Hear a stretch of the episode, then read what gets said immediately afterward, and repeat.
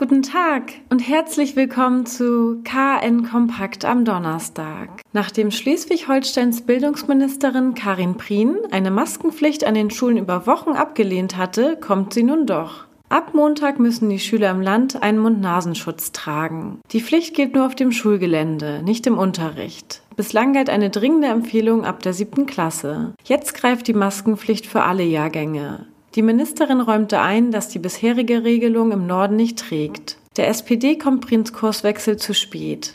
Bildungsexperte Martin Habersaat sagt dazu, eine Maskenpflicht in der Schule war besonders in den ersten 14 Tagen des Schulbetriebs sinnvoll. Als die Schulen und Schulleitungen in Schleswig-Holstein am dringendsten Klarheit brauchten, hat sich die Bildungsministerin weggeduckt und die Verantwortung anderen zugeschoben. Von den nahezu 800 Schulen in Schleswig-Holstein sind seit Schuljahresbeginn am 10. August zuletzt in etwa 15 Schulen einzelne Schülergruppen wegen Corona oder Verdachtsfällen nicht im Präsenzunterricht unterrichtet worden.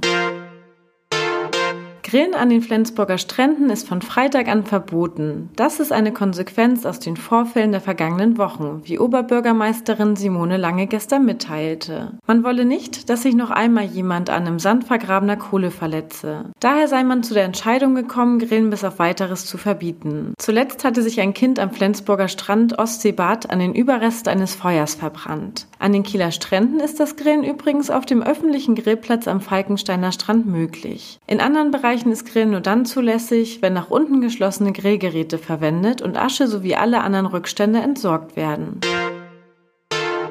Wer noch Urlaub in Finnland geplant hat, sollte sich eine Alternative suchen. Finnland führt ab dem kommenden Montag seine Beschränkung für Reisende aus Deutschland, Griechenland und Malta sowie Norwegen, Dänemark und Island wieder ein. Das bedeutet, dass Finnland für diese Länder wieder Grenzkontrollen einführt und Reisende aus diesen Staaten aufgerufen werden, für 14 Tage in Quarantäne zu gehen und Kontakte mit anderen Menschen zu vermeiden. Wir wünschen Ihnen einen schönen Tag. Weitere Neuigkeiten aus Kiel, Schleswig-Holstein und der Welt finden Sie jederzeit unter kn online.de